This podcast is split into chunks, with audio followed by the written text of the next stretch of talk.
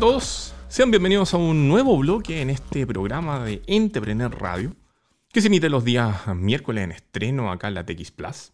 Los días jueves salimos por toda la omnicanalidad de entrepreneur.cl, sitio web, fanpage, canal de YouTube, Spotify, Apple Podcasts, etc.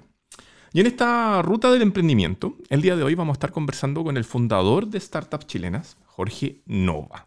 Jorge, te doy la bienvenida a esta humilde palestra. ¿Cómo estás? Muchas gracias, muy, muy bien. Muy contento nuevamente de poder estar contigo y, verte bien. Oye, em, vamos a darle un poco más de realza a esto, porque uno de los mayores problemas que enfrenta el ecosistema de los nuevos negocios en nuestro país es precisamente la visualización o la visibilidad que pueden tener las startups o los eh, hay un montón de nuevos negocios que efectivamente están haciendo cosas increíbles, pero que no todo el mundo conoce porque precisamente nuestro, nuestro país, digamos, no tiene tantos medios especializados, nichos, dedicados, como tampoco hay tantas áreas relacionadas a los nuevos negocios en los medios ya establecidos tradicionales. Estamos hablando de televisión, diario, radio, etc. Totalmente. Y en, ese, eh, y en ese mundo, digamos, hace alrededor, yo te diría, de unos ocho años comenzaron a aparecer diferentes medios de comunicación. Eh, por ahí destacamos La Quinta Emprende en Valparaíso, destacamos eh, lo que hizo el Leo, Leo Meyer con Innova Rock, que empezó al día de hoy serían como ocho años, si no me equivoco. Por ahí también destacamos lo que, lo que hacen, por ejemplo, Weon Emprende y lo que hacen ustedes también, startups chilenas. Startups chilenas que en una, en, una, en una primera etapa se dedicaba precisamente a entrevistar a algunos emprendimientos que estaban logrando hitos en nuestro mercado y fuera de él. Entonces la idea de conversar contigo, aparte que la gente te conozca, es un poco eh, conocer un poco la historia de startups chilenas, qué es lo que hace, eh, qué está haciendo al día de hoy. Eh, a mí me han contado por interno que en esta ruta del medio han pasado hartas cosas. Entonces, no sé si podemos un poco empezar de la génesis, del cero. ¿Cómo, ¿Cómo fue que se te ocurrió a ti inventar, fundar y dar vida a startupschilenas.cl? Muy bien, muchas gracias. Oye, nace, nace de una necesidad. Yo creo que eso, eh, y, ahí seguramente muchos emprendedores me, me, van a encontrar o me van a dar ese punto. Nace de la necesidad de poder decir, ¿dónde está ese sitio? ¿Dónde, dónde voy a ver cada una de esas, eh, de esas tremendas startups que lo estaban haciendo en, en, ese momento muy bien, ¿cierto? Estaba empezando a sonar muy fuerte todo lo que era Notco, Fintal, Corner Shop, y, y habían algunas otras ya más históricas pero ¿dónde, ¿dónde yo podía acceder a ver un poco estas historias? ¿cierto? Siempre de la mano también de, de, contar buenas historias, poder retratar ese, ese esfuerzo que hay por detrás, ese logro, cuáles fueron esos, esos logros. Entonces nace la necesidad. En ese contexto estaba súper envuelto en, en, en, startups. Me rodeaban mucho por, por, por, todo el trabajo que había ahí dentro de, de donde trabajaba, pero, pero te diría que nace de la necesidad. Y también eso de alguna manera se mezcla con lo busquilla que de repente es uno de decir, bueno, si no está, se genera una oportunidad, entonces, ¿por qué yo no cubrir ese espacio? llenar ese espacio que había ahí. Diría que así es como nace principalmente. ¿Tú eras un consumidor de noticias de emprendimiento? ¿Que fue que después empezaste a ver de que había una necesidad, había una oportunidad ahí? Esa es una buena pregunta porque de alguna manera yo soy un aparecido en este, en este ecosistema, o sea, no, no guardaba muy poca relación. Había ayudado más de alguna empresa hasta ese momento a, mejorar quizás su gráfica, ¿cierto? Eh, con, con, mi formación de diseñador, pero hasta ese momento no, era como te decía, un, un, aparecido, pero sí también siempre me atrajo esto de poder leer una buena historia, poder escuchar una buena entrevista. Y ahí yo creo es donde hago, hago eh, este match como personal, igualmente nace eh, de una, de una necesidad personal, pero ahí es donde yo hago ese match. Entonces sí, también soy como una parecida aquí en este ecosistema y de alguna manera dije también, oye, como, como alguien, valido también esa tesis de que alguien que no pertenece a un, a un grupo, a una, a una agrupación de, de personas, efectivamente con, con, un poco de esfuerzo igual lo puede lograr y puedes terminar entendiendo y, y aportando también. ¿Y qué fue lo que empezaste a hacer? ¿Qué, ¿Qué fue lo primero? Primero fueron las entrevistas, primero fue el sitio, trazaste un plan estratégico de, oye, quiero contactar a estos porque me llama la atención. ¿Cómo, cómo montaste eh, el medio? Eh, y también nace de la resiliencia, de la resiliencia, porque en algún momento cuando yo digo, o sea, lo primero que veía era un sitio web, ¿cierto? Dije, con un sitio apoyado por un par de redes sociales, esto, esto puede generar esa, esa visibilidad que yo esperaba. Pero nace desde el sitio y lo, y lo lanzo con solo cuatro startups. Las primeras cuatro que estaban ahí, donde había un caso de interemprendimiento y habían otras tres que ya lo estaban haciendo muy bien. Eh, pero, pero claro, dije, tengo que, que, partir con algo, ¿cierto? Y después esa promesa de valor que hubo por mucho tiempo fue una startup a la semana, donde yo me comprometía a una vez a la semana a presentar una nueva startup. Pero partió así, partió sin un plan, partió sin, sin obviamente sin un, un modelo de negocio por detrás, y, y, y, así es como se lanza, pero lo importante era poder darle esta, esta visibilidad también poder mostrarle a otros emprendedores que otras startups que habían, porque cuando doy este segundo paso de adentrarme un poco más en yo empezar a hacer entrevistas, me doy cuenta que los referentes de estos mismos emprendedores son las mismas startups que publiqué en las primeras cinco o seis semanas. No hay más referentes. Entonces, el propio emprendedor no conoce otros casos de éxito o de fracaso como, como, como son algunos. Entonces, eh, creo que cumplí un poco esa tarea. Y entonces, eso quiere decir, por un lado, de que la elección de las cuatro o cinco primeras startups que hiciste fue muy buena. Y por otro lado, ¿a qué te empezaste a enfrentar una vez que ya lanzaste formalmente? ¿Te empezaron a buscar? Eh, ¿Se te simplificó un poco la búsqueda a ti, digamos, el producir la entrevista? ¿O comenzaron a pasar cosas extrañas que en el fondo fuiste creciendo como la espuma, por decirlo de alguna manera? Cuéntame un poquito eso. Sí, te diría que, el, crecimiento fue, eh, fue siempre 100% orgánico fue obviamente como apoyado por, por, los más cercanos que tenía en ese momento, algunas personas que, que funcionaron como, como mentores, donde también ahí estás tú, o sea, tú también desde un inicio me, me encontraste y me dijiste, oye, está súper bueno esto que está haciendo. Entonces, te diría que parte cuando yo decido hacer las entrevistas, no quedarme con solo lo que había ya en Internet. Entonces yo me adentro en, en un mundo periodístico del cual tampoco tenía tanta formación y empiezo a hacer yo mis propias entrevistas. Y después de eso, eh, cuando en algún momento alguien me dijo, bueno, si, si tu idea es generar esta vitrina, abre un espacio que te puedan escribir. Y, y efectivamente hoy día eh, diría que eso sí que creció un poco como espuma, que es poder generar conocimiento alrededor de las startups. Eh, esta data, e, e, e, esta información que se podía ir generando empezó a, a surgir orgánicamente y, y, a, rápido, a rápida velocidad. Entonces eso fue muy, muy bueno y eso me llamó la atención porque efectivamente había una oportunidad por delante. Oye, ahí hay un tema súper interesante, porque tú dijiste, me empecé a meter en un mundo editorial, un mundo periodístico. Y efectivamente, si revisamos la mayoría de los medios de nuestro país, la mayoría de los medios, los tradicionales si se quiere, tienen como un approach, un acercamiento bastante fácil de entender a los negocios. Es cuánto ganan, cuánto dinero de inversión logran conseguir, si están presentes en un mercado, en, más de un mercado fuera del nacional, o si hacen algo fuera de lo común. ¿Cómo fue que tú te empezaste a sumergir en el contacto con los emprendimientos? ¿Empezaste a hacerlo desde otra vitrina? ¿Con qué me refiero a esto? Es como para ti, ¿qué es atractivo en un emprendimiento? Fuera de lo tradicional que normalmente cubre el periodista. Perfecto, yo creo que eh, a ese momento y previo a una pandemia, a un encierro total, eh, logré captar algunas, algunas dimensiones que creo que son súper importantes y que se abordaron en algunos capítulos de podcast y entrevistas por ahí. Tienen que ver con el equipo. Eh, no siempre se habla mucho del equipo y, y, sabemos que es uno de, de, los pilares fundamentales dentro, dentro del, emprender.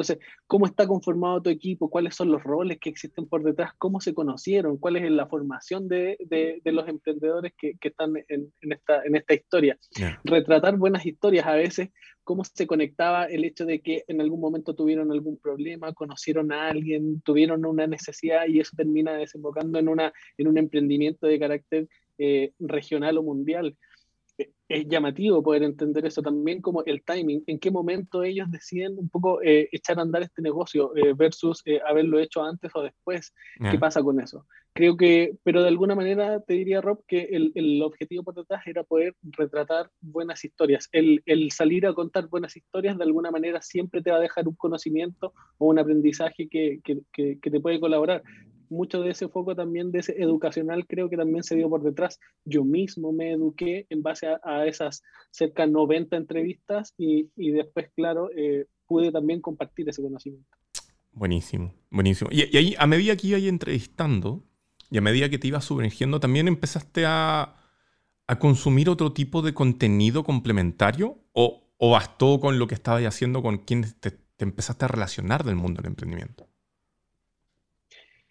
Yo creo que la misma gente te empieza a, empujar a, que tienes que consumir otro tipo de contenido para mantenerte también al día. Entonces, eh, de alguna manera, eh, como lo decías tú, la quinta emprende, Entrepreneur, todos los sitios que de alguna manera hablan de innovación en Chile, eh, todo lo que hace el DF más, eh, la tercera, ¿cierto? Eh, con pulso, mirando también innovación en, en, el Mercurio, creo que de alguna manera uno tiene que empezar también a formarse en ese tipo de contenido, pero también es limitado. Entonces, incluso si uno mira la región, por ahí hay algunos otros medios, ¿cierto? Que, que también van aportando, pero, pero creo que hay, hay opciones en, poder diferenciarse, en poder también hacerlo de alguna manera un poco más independiente o irreverente, como alguien lo podrá decir, eh, salir a contar cosas que otros no, no, han preguntado o tener ese espacio de poder contar cosas que nos han dicho. Bueno. Oye, ya, ¿cuándo, ¿cuándo fue el año que empezaste con, con Startups Chilenas? Esto fue septiembre a octubre de 2019, cuando el sitio, la versión 1, estaba arriba. 2019. ¿Y dónde están ahora? Porque, por ejemplo, si, si revisamos el sitio, lo vamos a poner, digamos, a quienes puedan ver esto, no solamente escucharlo, lo vamos a poner en pantalla. Eh, lo que yo veo es, es, una evolución, digamos, con respecto al sitio. Si no me equivoco, son dos o tres evoluciones hasta llegar al de ahora. Entonces, ¿qué fue pasando para hacer esa evolución? Eh, ¿Sigues tú solo? ¿Tienes socios ahora? Eh, ¿Cómo ha evolucionado, digamos, en estos casi tres años, digamos, startups chilenas? Claro. Mira, eh, seguí solo por harto tiempo, tuve eh, reuniones muy interesantes. Al quinto mes que estaba sentado con un reconocido eh, angel investor en, en, Chile, entonces dije como, ¿cómo, ¿cómo, pasó esto? ¿Cómo agarré tanto vuelo? Pero, pero te diría que que la misma, eh, la misma comunidad que se fue conformando por detrás un poco iba, iba exigiendo qué contenidos consumir. Entonces, cuando te dicen, eh, tienes que publicar esta startup y te llegó por cinco lados distintos, lo que tú haces es tomarla y publicarla, ¿cierto? Conversas con ellos y lo publicas. Entonces, por ese lado, también vas haciendo una curatoría detrás de, de las publicaciones que vas generando. Por otro lado, eh, cuando uno escucha también como cómo es el funcionamiento o cómo es la dinámica de este ecosistema, uno también quiere empezar a entender cuáles son los otros actores, ¿cierto? El Venture Capital, Corfo y, otra, y otras entidades, y entonces también nos adentramos en un viaje con eso. Y digo, nos adentramos porque en algún momento de esta historia, hace quizás algunos un poco más de seis meses, me asocié. Eh, con Fernando Oliver y, y Raimundo Page, que son parte eh, eh, del, del, equipo de Option, empresa de desarrollo de software con 13 años de antigüedad en Chile, y, y ellos confiaron en este proyecto también de, de, manera muy temprana y me dijeron, Jorge, esto lo tenemos que llevar a un, a un próximo nivel. Y hoy día eh, debo reconocer que hay un equipo de cerca de seis personas constantemente eh, colaborando para este, para este medio digital. ¿Y hubo, ¿hubo algo en particular? Porque... Me pone muy orgulloso. no, felicitaciones por eso. Ahora, hay algo de lo que tú estás contando que probablemente muchos creadores o fundadores de medios independientes probablemente le hubiera encantado lograr. Eh, por ahí, hace un tiempo, nació, por ejemplo, Radio Lab, que era una radio para los emprendedores. Está el Club de los Emprendedores, que también es una radio digital. En su momento lanzaron con bombo y platillo y después anduvo desapareciendo un poco lo que era Networker. Entonces, tú, estás, tú lograste una cercanía, un crecimiento, eh, encontrar, digamos, un, ángel, que probablemente es lo que muchos medios pequeños le encantaría encontrar. Eh, en esa relación, ¿hubo ¿Hubo un acercamiento distinto? ¿Qué, pasó para que se consolidara esa oportunidad? Y nuevamente voy a caer a parte de los consejos que me dejaron y desde ya agradezco a las decenas de personas que conversaron conmigo en este tiempo sin también conocerme. Eh, y tiene que ver con eh, complementarse. Eh, quizás seguramente mucha gente eh, desde un inicio recibí buen feedback de, sobre la estética del sitio, cómo se presentaban las startups, cómo esta curatoría que había por detrás estéticamente era muy atractivo, pero habían algunos temas que tenían que solventarse como era el, el crecimiento, la visión, el, el, algún modelo de monetización por detrás. Y entonces cuando logras encontrar a esas personas que que en su visión, cómo aportarían a tu proyecto, calzan perfecto en lo que yo alguna vez tuve como sueño, eh, creo que es ahí donde uno toma esa, esa determinación. Obviamente hay, hay toda una conversación eh, más formal por detrás y todo, pero, pero en ese momento ellos eh, dieron en el clavo en lo que yo creía que a mí me hacía falta y nos complementamos de manera perfecta. Buenísimo. Oye, y quiero llevarte ahora al presente. Está súper buena la historia, digamos. Probablemente en algún momento debería existir Startups Chilenas la historia. Pero, em, ¿en qué está hoy Startups Chilenas con este crecimiento que tú nos estás mencionando? Eh, ¿Siguen escribiendo historias de noticias sobre nuevos negocios? ¿Siguen destacando algunas cosas? ¿Han sumado otros contenidos?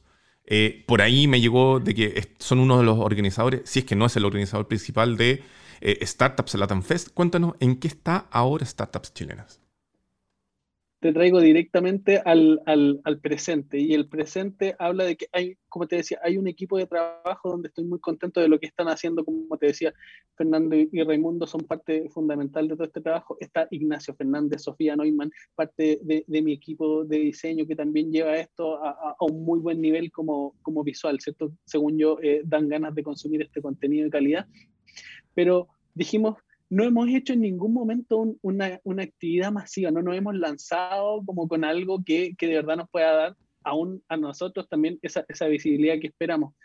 Eh, y nos dimos cuenta que también nuevamente no se había hecho ningún festival o, o, algún evento donde se reunieran a, a, startups. Vemos que de repente se reúnen por industria o por tecnología, pero no había habido una reunión que fuese tan masiva. Y ahí es donde nos propusimos eh, eh, conformar este, este evento que ya tiene fecha, 7, 8 y 9 de julio, el, el primer, diría, eh, festival de startups eh, latinoamericanas. Eh, en su versión de Chile, reunimos a 15 tremendas startups eh, de exportación, todas ellas, para que puedan venir a inspirarnos y contarnos cuál es esa historia que hay por detrás de ella, cuáles han sido sus logros y, por supuesto, ese esfuerzo que han tenido que, que, que solventar. Y eso, Rob, para mí sí que es el mayor logro que hemos podido hoy día eh, realizar, digo, reunirlos a todos en un solo lugar, en un solo evento donde van a poder presentar sus casos y también vamos a tener otras startups que van a estar ahí picheando y presentándose. Creo que eso es lo mejor que no ha podido pasar en este momento. 7, 8 y 9 de julio, Startups Latam Fest, directamente desde Chile, organizado por startupschilenas.com ya. CL. .cl. Eh, la, la visión hacia la región ya va, pero ahí tenemos algunas novedades. Perfecto. De la mano de Google Cloud, ¿no? ¿Sabes qué? Eh, en algún momento nosotros dijimos que queríamos poder eh, ayudar a las startups a que conformen mejores negocios y que puedan tener un aporte efectivo también conectándolos con actores y herramientas clave. Y en ese sentido, Google Cloud creyó en nosotros y a través de nosotros en algún momento lanzó un programa para poder acelerar startups, en la cual aún eh, estamos trabajando en ello para poder darle respuestas a, las startups que participaron. Obviamente va a estar antes del evento, pero, pero sí, hay una sinergia con ellos. Ellos también ven en nosotros una comunidad que ya está conformada y por eso es que eh, hacemos este esfuerzo en conjunto. Si yo quiero participar de, mm, como oyente, como asistente digital, digamos, ¿qué tengo que hacer para participar en Startup Latam Fest? Gratuitamente, Rob, van a poder inscribirse todas las personas en eh, nuestro sitio web que es startupschilenas.cl o derechamente entrar a www.startupslatam.com. En ese landing van a encontrar la parrilla de startups que van a estar presentando, eh, también quienes, y, debo agradecer quienes también creyeron en este proyecto y de alguna manera están sponsoreando este evento. Eh, entonces van a poder inscribirse gratuitamente en tres días, ya lo decía, 7, 8 y 9. Eh, armamos cinco cápsulas distintas para que, eh, para por industria poder eh, presentar distintas historias. Entonces, por cada industria van a haber tres startups que van a poder presentar eh, su historia. Obviamente no descartamos en un futuro poder seguir conformando eh, instancias e iniciativas donde podamos también incluir algunas otras categorías que son de, son de nuestro interés. ¿Qué debemos esperar de, en caso de asistir, en caso de poder estar eh, atento a ese contenido? ¿Tenemos que esperar, por ejemplo, que sea un evento muy similar tal vez a, otros similares que se hacen? ¿O esto va a tener una particularidad que lo va a diferenciar inmediatamente de lo que ya hay? Te diría que eh, tratamos de añadirle una, una, cuota de dinamismo para que eh, se diferencie, ¿cierto? Y en ese sentido, hay cinco sponsors que, que, pudieron colaborarnos en, en financiar el, y, en, y en armar cada una de estas cápsulas. Entonces, cada uno de estos sponsors tiene un representante que va a estar acompañando a, los tres, a, las tres personas que presenten por cada una de las startups en, cada, industria, ¿cierto? Y sobre el final también se va a armar una mesa de conversación donde efectivamente van a poder tocar algunos temas en particular. Y entre medio, como son dos cápsulas por día, entre medio, vamos a tener un break con 10 startups pitchando, eh, cada una de ellas presentando sus pitch, eh, también para poder conseguir esa, esa visibilidad que, que, es tan necesaria. Entonces, hay distintos elementos que le van a ir añadiendo ahí dinamismo al evento y esperamos que, por supuesto, sea eh, algo distinto a lo que hemos visto hasta ahora. Buenísimo. Repetimos entonces, la invitación es que ingresen a startupschilenas.cl, vayan a la parte donde dice Startup Latam Fest, 7, 8 y 9 de julio Diferentes emprendimientos tope de línea nacionales con presencia en el mercado nacional e internacional van a estar contando sus historias. Probablemente vas a poder, quienes asistan van a poder escuchar las historias, las experiencias de ellos y probablemente ojalá encontrar algún contenido diferencial a lo que se ve en los otros, eh, ¿cómo podemos decir? Eventos digitales que se han desarrollado durante el tiempo de pandemia. Te quiero llevar a la última parte que vamos a hacer un poco de futurología, Jorge. Han pasado tres años de la fundación de, de Startup Chile y ya estás haciendo algo bastante interesante marcando pauta. ¿Hacia dónde va Startup Chilena en los próximos tres siguientes años? ¿Dónde, ¿Cuál es el objetivo? Mira, te diría que em, después del tiempo que, que, ha pasado, vemos Chile como un piloto. Eh, sabes que también eh, Chile, al, parecer, eh, es ese centro de pilotaje para muchas startups y muchas soluciones en Latinoamérica. Entonces, de alguna manera, sí o sí, vemos la región como un lugar muy atractivo donde poder seguir colaborando. Vemos también cómo la región ha ido creciendo en inversión, en, en, en, disrupción también, que es un poco esa cuota que también queremos ir sumando. Eh, pero te diría que el sueño entonces está en poder eh, ayudar a las startups a que hagan bien sus negocios, pueden hacer bien su trabajo, conectándolos con, con esas herramientas y actores claves en el tiempo. Desconocemos cuáles van a ser esas herramientas y esos actores, pero sí o sí vamos a trabajar para que eso suceda. Por lo tanto, eh, el, objetivo sería convertirse en un actor clave en, el ecosistema regional, eh, habilitando tanto nuevos negocios como buenos negocios. En el mundo de los nuevos negocios, precisamente, se hacen muchas analogías eh, para presentar a los nuevos players, por ejemplo. Se habla, por ahí anda dando vuelta el, Uber de los pagos, alguna vez habló del, del el Cabify de los, de los camiones, más de alguien ha dicho el corner shop de, X cosa. Te quiero, te quiero plantear una, analogía para ustedes. Startups chilenas es el Crunchbase latinoamericano. Yo creo que si en algún momento entendemos que la data y la información que manejamos de cada una de las startups y de esos actores en el ecosistema, eh, sería eh, un muy bonito sueño poder cumplir ese, ese rol, eh, poder, poder de alguna manera entregar esa, esa, esa, información a, a, tiempo, a tiempo adecuado, ¿cierto? Que, que es alguna de, de, las tareas que cumple hoy día Crunchbase, entrega esta información sobre rondas y, y, y adquisiciones en, en, en un buen timing. Yo creo que parte de eso eh, y también eh, manejar data de calidad de cada una de estas startups, sí, yo creo que podría ser ahí una buena, una buena comparación en, en ese sentido que estabas diciendo. Cruzaremos los dedos que eso ocurra entonces. No tienes que venir a contar cuando eso, eso pase. Oye, em, nada, nos está pillando el tiempo, así que yo te quiero agradecer estos importantes minutos que estuviste conversando con nosotros respecto a un, medio amigo, digamos. Eh, hay algo que yo creo particularmente que falta en nuestro, en nuestro país, que es la colaboración particularmente entre medios de comunicación. Em, y eso yo creo que en los que estamos metidos en esta burbujita de los nuevos negocios lo entendemos relativamente bien. Eh, la mayoría de los medios chicos conversamos entre nosotros. Entonces es muy bacán ver de que en el caso de ustedes, startupchilenas.cl, le está yendo bien y que van creciendo y que están haciendo cosas distintas. Así que felicitaciones de nuevo y gracias por haberte tomado estos minutos en conversar con nosotros. Muchas gracias a ti por este valioso trabajo que vienes haciendo hace mucho tiempo, así que desde ya espero que podamos seguir conectados y poder dándote las nuevas eh, noticias que vengan asociadas a ello. Eso. Hola a todos, estamos aquí en el segundo bloque de este nuevo episodio de Entrepreneur acá en la TX Plus. Ustedes saben, este, eh, estos 60 minutos donde conversamos sobre emprendimientos, inversiones, qué es lo que está ocurriendo en el ecosistema de los nuevos negocios y algunas cosas de tecnología. Antes de presentarles a la invitada de este segmento, les vamos a recordar a ustedes que Este espacio Entrepreneur de la TX Plus es posible gracias a nuestros gentiles amigos de wowfactor.cl, agencia de PR o de comunicación para los nuevos negocios. Usted un nuevo negocio, un emprendimiento, necesita visibilidad para que conozcan la marca, le compren, de repente tal vez llamar la atención de algún inversionista o simplemente decirle, mamá, salí en el periódico www.wowfactor.cl. ¿Cómo se escribe? W-O-W y la palabra factor. Wowfactor.cl, una agencia de comunicación especializada para emprendimientos que seguro va a querer atender sus requerimientos en caso que ustedes así lo requieran. Dicho eso, les presento a la invitada de, este bloque, que es Juliana Mieres, fundadora y directora de My Way EcoBag, un eh, emprendimiento, una startup que tiene que ver con eh, el manejo de residuos textiles, telas 100% naturales, aparte de estar dando trabajo a eh, mujeres, tengo entendido. Juliana, muchas gracias por estar esta tarde con nosotros acá en Entrepreneur. ¿Cómo estás tú? Hola, ¿cómo están? Bueno, muy buenas tardes.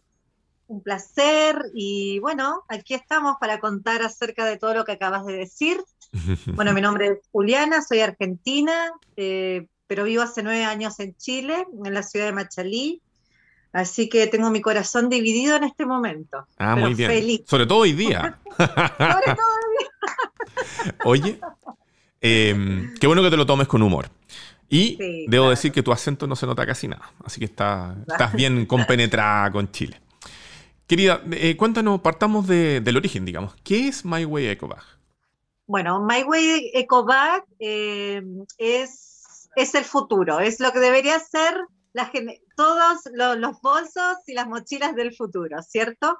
Nosotros nacimos en el año 2016. Bueno, MyWay nace ante la necesidad de, emprender, obviamente, y, de poder eh, desarrollarme como mujer, luego de una situación límite que, me pasó.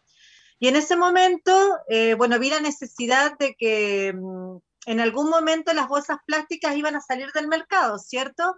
Entonces sabía de que iban a comenzar a necesitar un bolso, un bolso que sea tanto como para ir al mercado, para llevarlo de compras, para ir al, colegio, para ir a estudiar, para ir al trabajo, etc.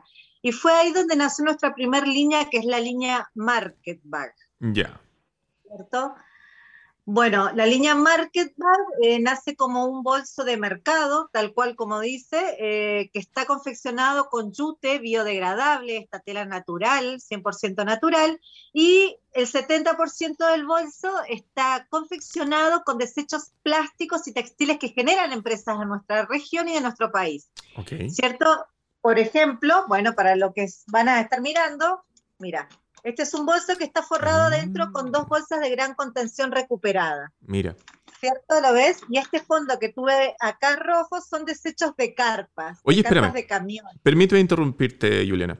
¿Cómo, desde, desde el origen, cuando comenzaste a trabajar en este desarrollo de, digamos, estos serían bolsas de mercado, siempre pensaste inmediatamente en, ocupar materiales locales, reciclables y todo ese contexto?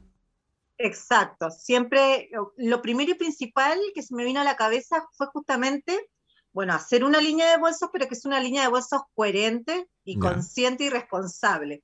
Entonces ahí yo dije, bueno, a ver, ¿qué tela puede ser una tela natural? Bueno, aparte del algodón, que es lo más natural que tenemos, busqué esta tela del yute. En ese momento, suponte, y siguen habiendo, yo podía ver estos bolsos de arpillera sobre todo, pero eran estos bolsos más eh, empresariales, viste que ponen una, una, bueno, las marcas de las empresas o para hacer publicidades. Entonces yo quería salir de eso.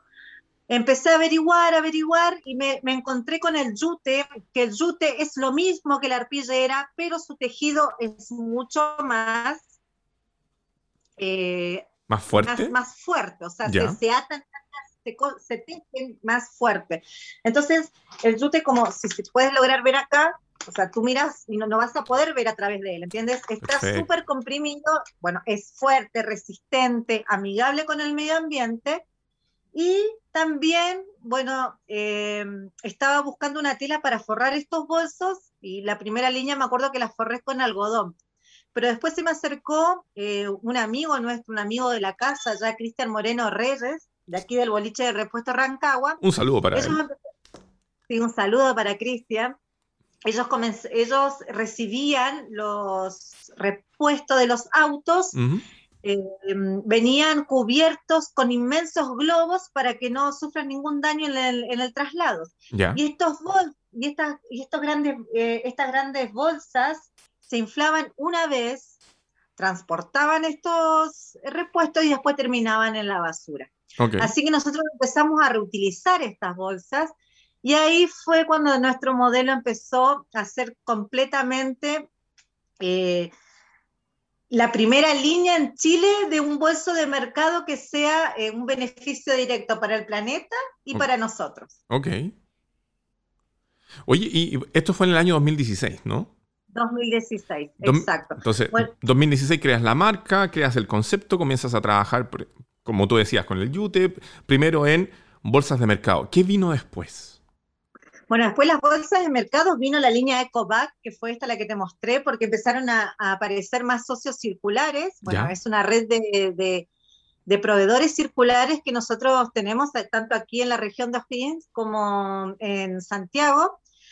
Por ejemplo, empezó a aparecer Carpas Valdivieso, eh, ellos nos empezaron a entregar todo este sobre mm, este, estos cortes que quedaban de las carpas, carpas de camiones, toldos, em, todo tipo de, material para, para, cubrir, suponte, también son plásticos bien, hay unos que son bien gruesos, imagínate una carpa de camión lo que puede soportar, y con eso empezamos a hacer esta línea EcoBag, que fue este bolso que yo te mostré. ¿Ves? Que está forrado con carpas. Y empezamos a utilizar las carpas también como bolsillo de todos nuestros bolsos.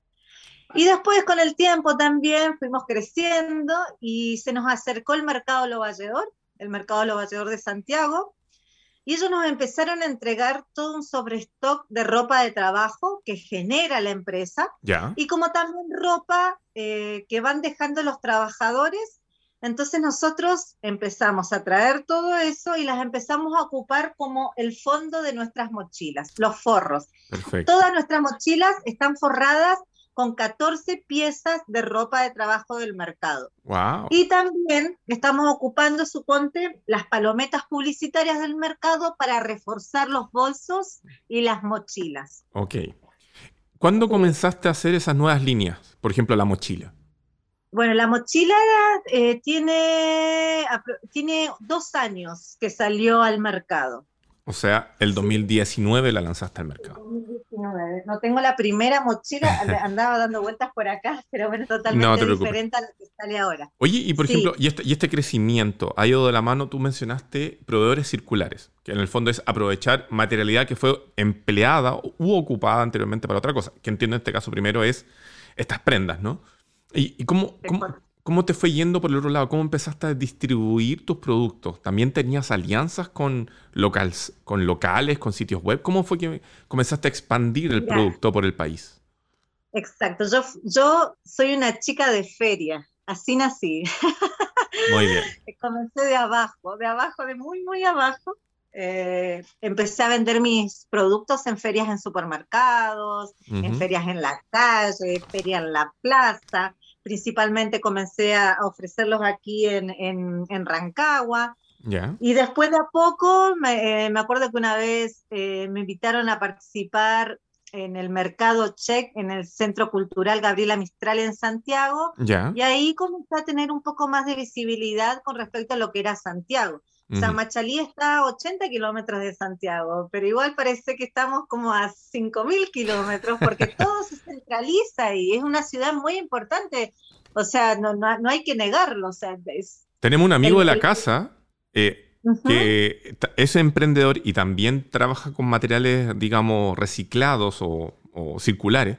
Eh, Víctor Velastino de la calle, no sé si lo ubicas, el fundador de Aimapu. Sí, por supuesto, ¿cómo que no? Sí, él, está también está en Machalí.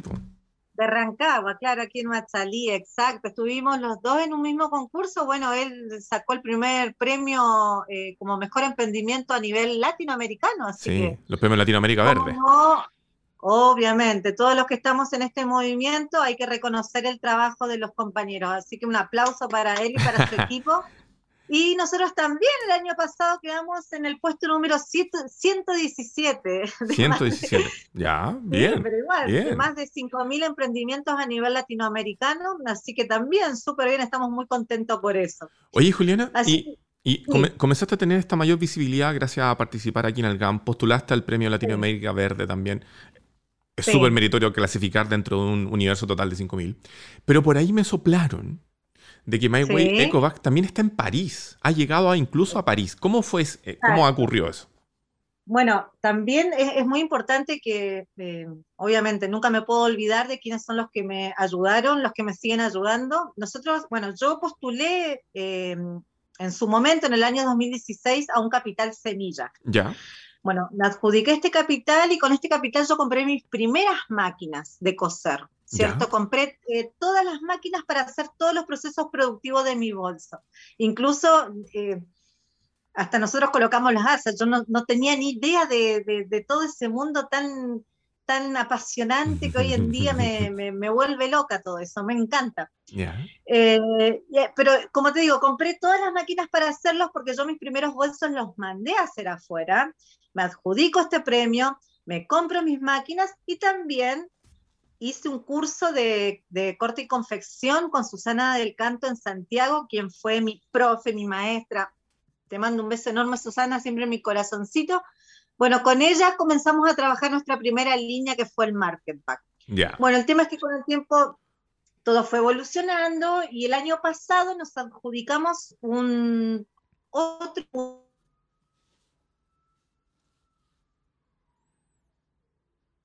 otro gran proyecto de Corfo, un PRAE. De PRAE comenzamos a tener alianzas estratégicas con diferentes actores, nos presentamos a una feria virtual, la Ya. esta- eh, que fue organizada por ProChile. Y en esta feria, bueno, tú puedes hacer diferentes match con diferentes actores del mundo y de repente me veo con la noticia, la novedad de que tenía dos invitaciones, que ellos me habían enviado la invitación a mí, porque yo he enviado las invitaciones a casi todo el mundo,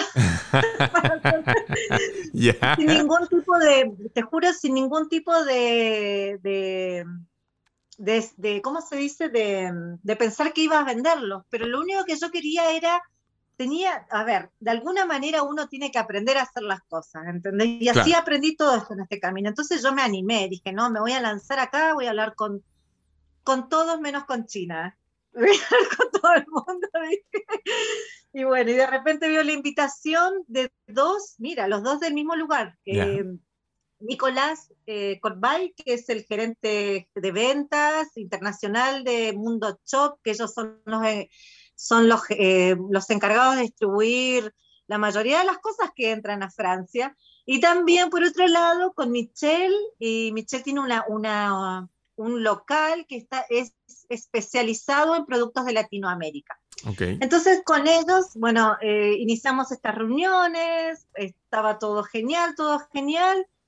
Y bueno, y, y mandamos nuestras primeras muestras hace aproximadamente un mes y medio.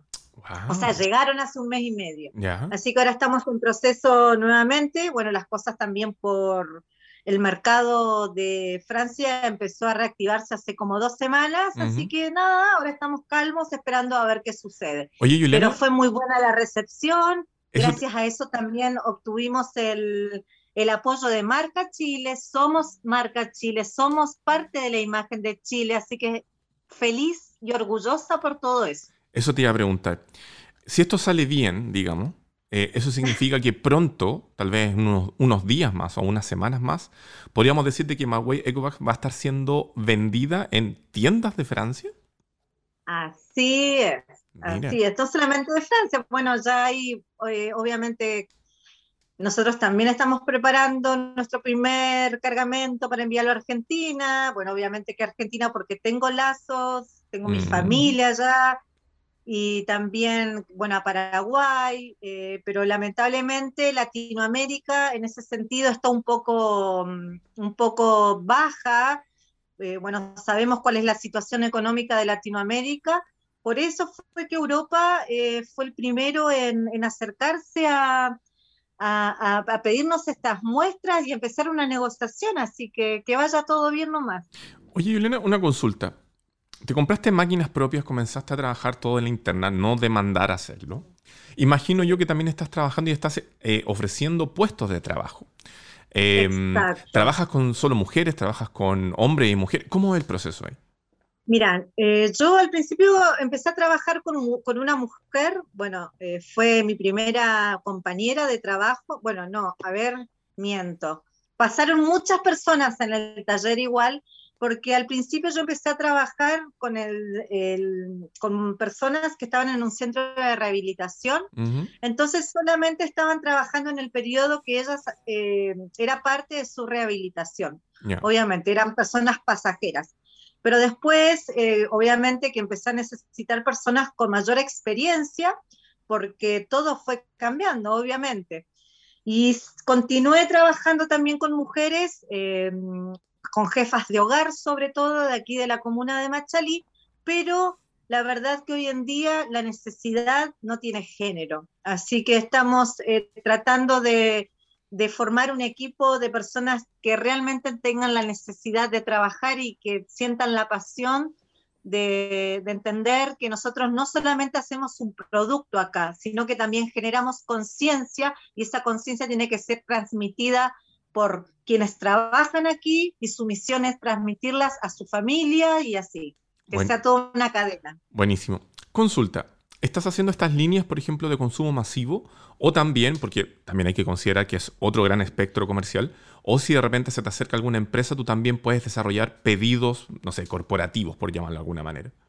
Sí, sí, por supuesto que sí, hacemos bolsos eh, personalizados con los nombres, eh, con los colores. Por ejemplo, ahora también estamos por trabajar con un proyecto, todavía no voy a decir el nombre de la marca de estas botellas, pero son unas botellas que se ven en el mercado y ellos quieren hacer eh, sus estuches de las botellas, pero con los desechos que generan en su empresa. Buenísimo. Entonces eso es súper positivo, ¿entiendes? Creo que es lo que debería hacer todo el mundo, tratar de ocupar eh, la propia basura que genera y de acuerdo a eso, ¡pum!, tirarlo para arriba.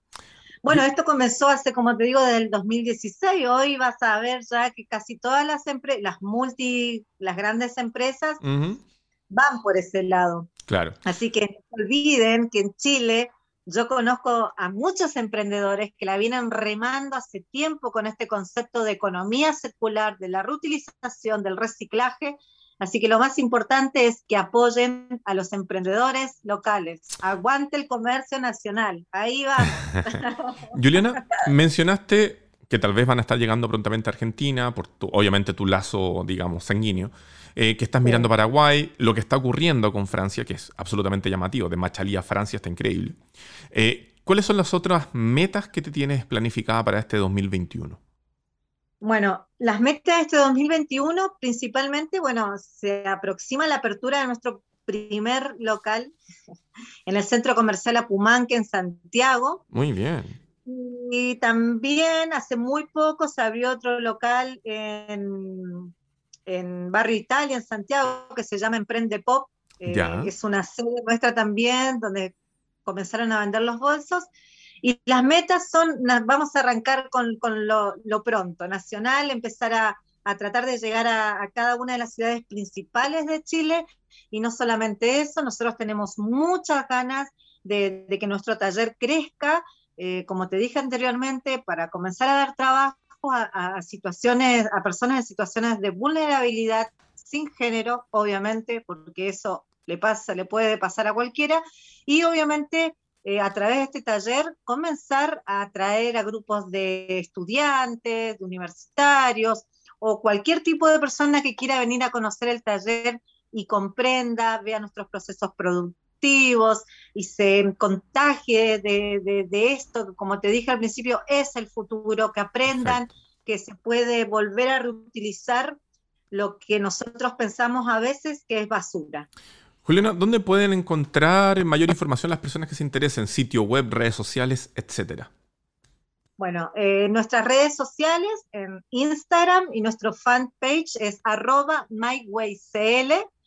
Nuestra página web es www.mywaycl.cl. Ahí podrán encontrar información y obviamente que nuestro Instagram estamos subiendo continuamente dónde estamos, hacia dónde vamos, como te dije hoy en día, yo soy una chica de feria, me encanta vender, me encanta sociabilizar, me encanta ver la cara de las personas, me encanta sentir. Bueno, creo que todos extrañamos eso, ¿no? Las emociones. Entonces, en cuanto, eh, bueno, hace muy poco estuvimos en, en un bazar, en una, en una feria, perdón, de comercio justo, de la Asociación Comercio Justo de Chile, en el Alto de las Condes, así que también fue algo grato, a veces un poco triste, porque te das cuenta de cómo ha cambiado el mundo y no sabemos si, no sabemos cuándo vamos a poder otra vez nuevamente eh, vincularnos con, con, otros emprendedores y sentir esa magia que se vive en los bazares. Así que espero que pronto volvamos. solo para hacer un rápido raconto. Eh, me dijiste bolsas de mercado, eh, mochilas. ¿Qué otros productos tienes al día de hoy? Estuches, tenemos bolsos de diferentes tamaños, tenemos bolsos eh, que se cierran de diferentes maneras, las mochilas, bolso de viaje. Mira, te voy a mostrar este bolso de viaje que lo estamos haciendo con las carpas. Ya. Wow. ¿Puede ver? Wow. ¿Qué dice ahí? I'm the change. Eso, ¿no? Soy el cambio.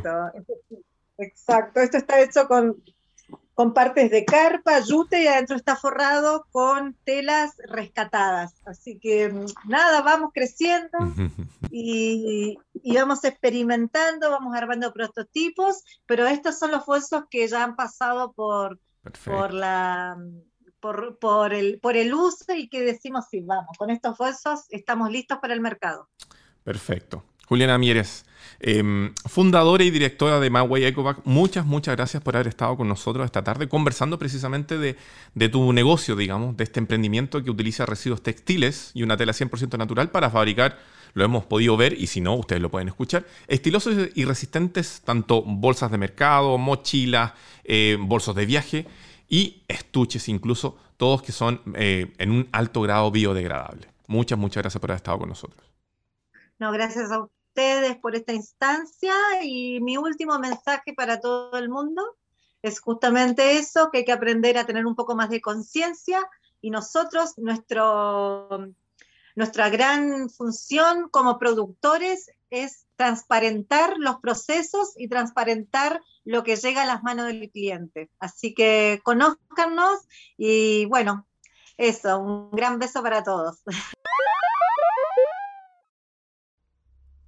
¿Cuántas veces hemos perdido una billetera? ¿Cuántas veces hemos olvidado una mochila? Eh, muchas veces no sabemos dónde dejamos la llave. Para solucionar todo eso, Hablo inventó un dispositivo que permite encontrar esa llave, esa billetera, esa mochila de una forma mucho más simple. Novedoso, ya han existido otras soluciones al respecto, pero aquí lo entretenido, lo bonito y vamos a revisar cómo es, es porque precisamente viene a funcionar dentro del ecosistema de la manzana. Hablamos de los AirTags.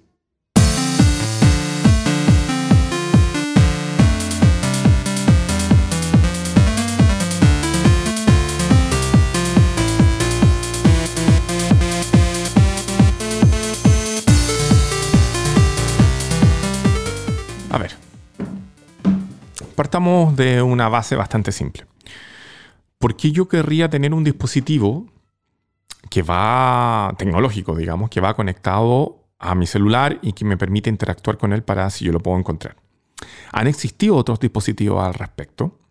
Eh, han salido de diferentes marcas la posibilidad de conectarse a través de Bluetooth, de eh, que puede marcar una georreferencia y yo puedo encontrar, no sé, un llavero o cosas similares. El problema es que no funciona dentro de ningún ecosistema. Tengo que probablemente instalar una aplicación distinta, tengo que, eh, no sé inicialmente tal vez cómo puedo funcionar.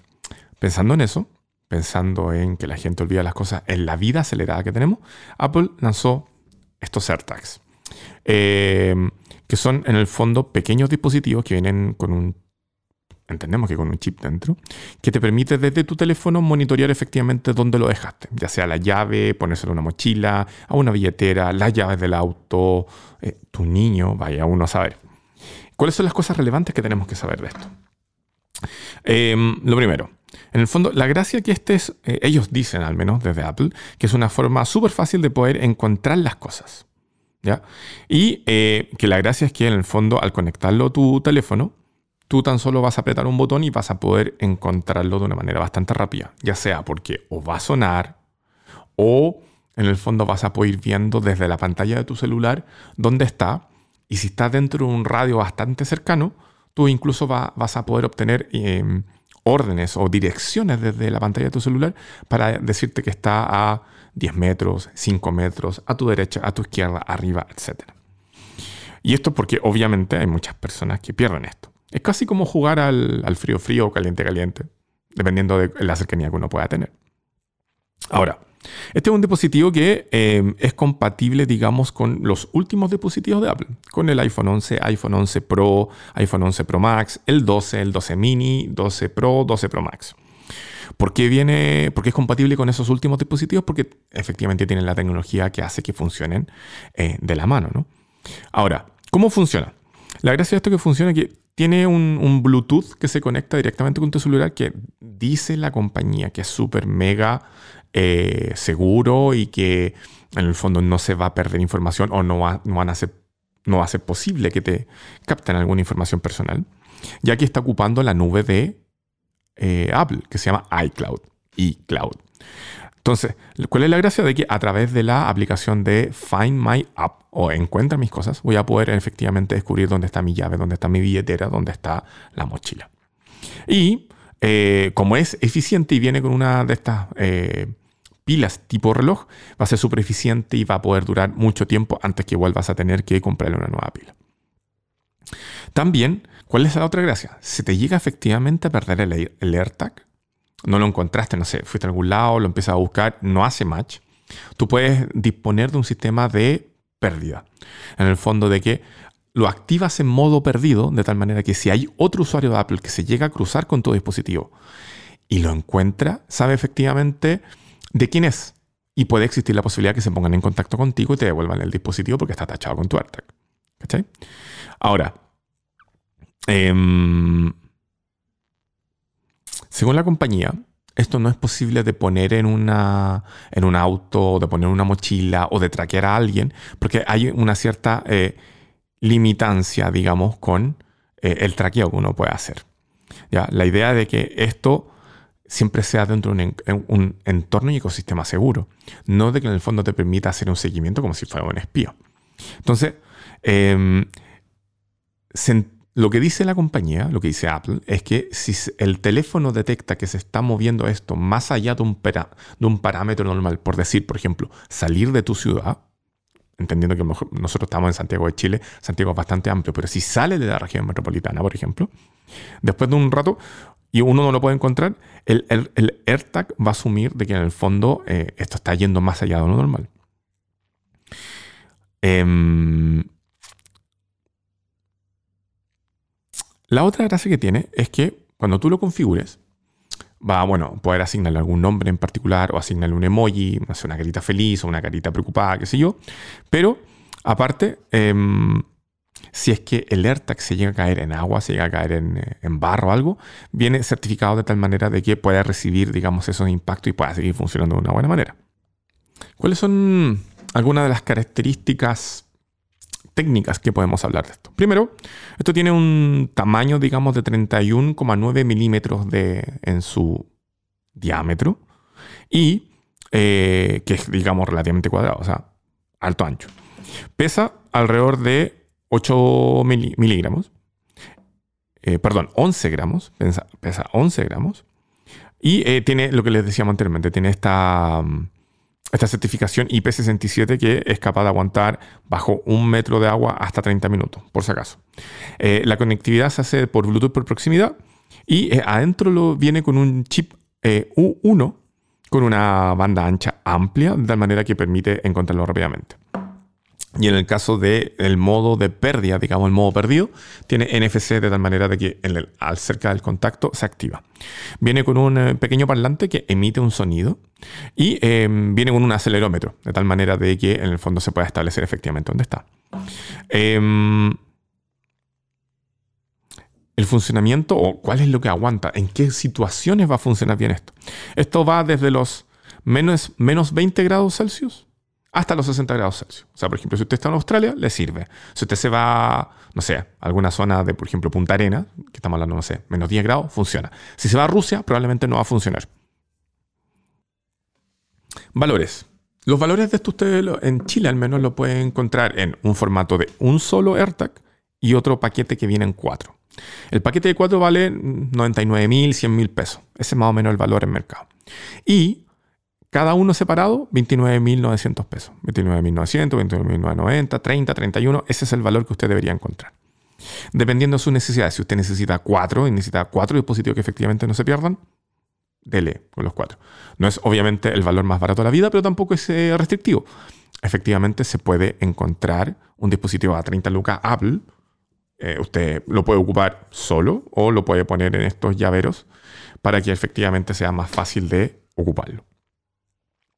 Están disponibles ya, eh, ha existido una alta demanda, por ejemplo en Mac Online llegaron, se vendieron todos y ahora recién hay una, hoy, hoy digamos,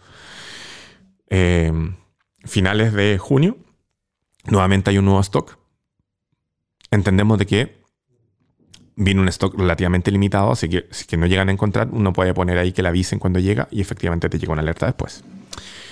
Ahora, en términos de uso, ¿es recomendable tenerlo o es más bien snob o te va a servir de algo?